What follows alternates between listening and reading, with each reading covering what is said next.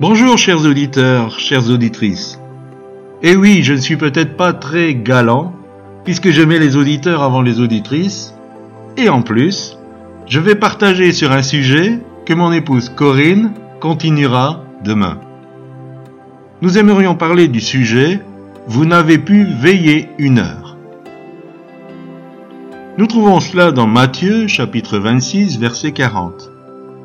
Vous n'avez donc pu veiller une heure avec moi.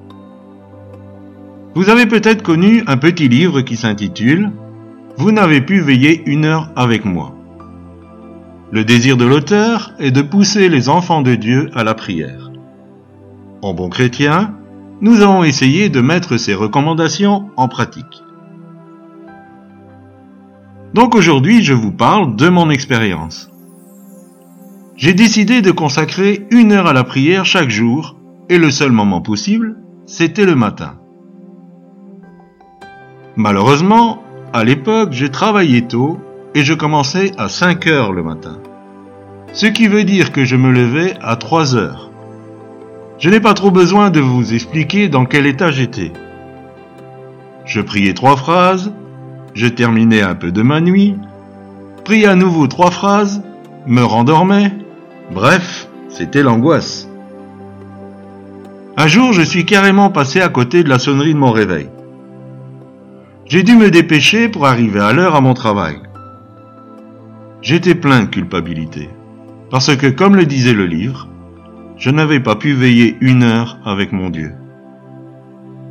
Là, le Saint-Esprit m'a expliqué qu'il était tout à fait capable de me réveiller, même sans réveil que ces temps de prière ne servent à rien si je les vis comme une loi, parce que ce n'est pas ce que Dieu souhaite.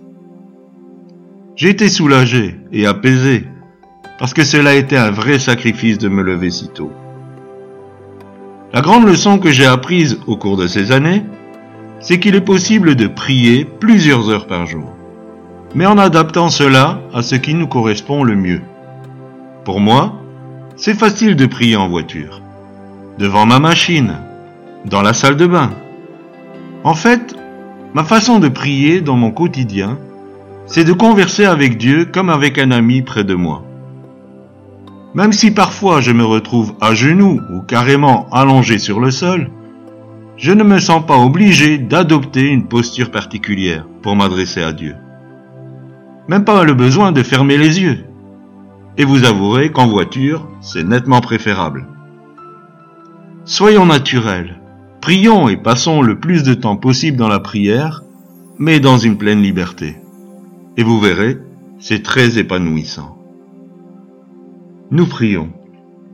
Seigneur, merci de nous donner le Saint-Esprit qui, avec sa voix douce, recadre les choses afin que nous vivions dans une pleine liberté. Je te prie pour ceux qui se sentent peut-être coupables, parce que ces personnes estiment qu'elles ne prient pas assez.